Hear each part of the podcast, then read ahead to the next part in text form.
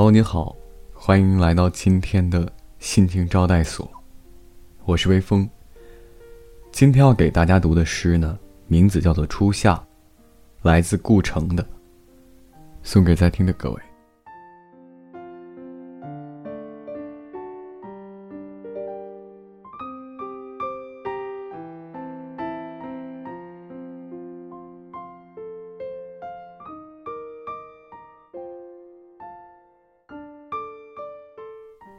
乌云渐渐稀疏，我跳出月亮的圆窗，跳过一片片美丽而安静的积水，回到村里，在新鲜的泥土墙上，青草开始生长。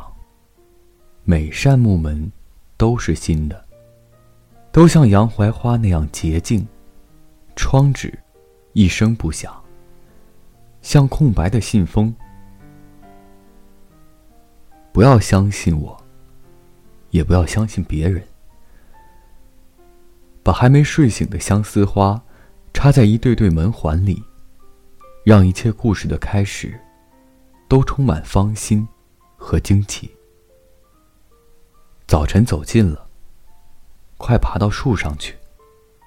我脱去草帽，脱去习惯的外壳。变成了一个淡绿色的知了。是的，我要叫了。公鸡老了，垂下失色的羽毛。所有早起的小女孩都会到田野去，去采春天留下的红樱桃，并且微笑。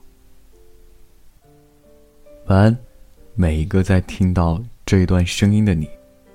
希望这段声音能够伴你入睡。让每个睡不着的夜晚，有一个能睡着的理由。每晚睡前，原谅所有的人和事。